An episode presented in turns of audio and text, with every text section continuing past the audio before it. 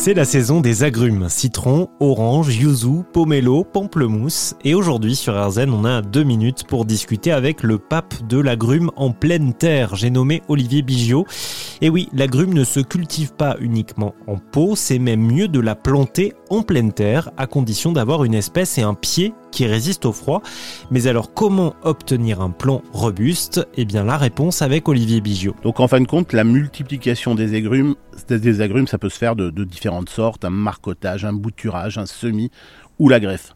En fin de compte, la méthode privilégiée pour les agrumes, pour les multiplier, c'est la greffe. On va planter un pépin, on va le faire pousser. Au bout de 2, 3, 4 ans, quand il a un diamètre suffisant, on va prendre la variété, bon, je parlais de yuzu, on va prendre une branche de yuzu et on va la greffer, c'est-à-dire l'assembler sur le semis qu'on avait fait. Et en fin de compte, ce qui est intéressant, donc pourquoi les greffer? Parce que si on part d'un semis, le semis est très aléatoire, l'agrume s'hybride très facilement. Si on sème un citron, on n'aura pas forcément un citron. C'est particulier, mais on peut même avoir une orange. Donc le semis ne se pratique très peu, enfin se pratique très peu le plus, de plus, le semis, si on arrive à avoir la variété, on va mettre entre 8 et 12 ans pour avoir du fruit. Donc c'est très long.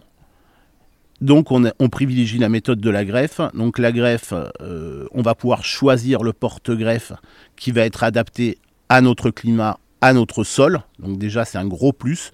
L'arbre poussera plus facilement.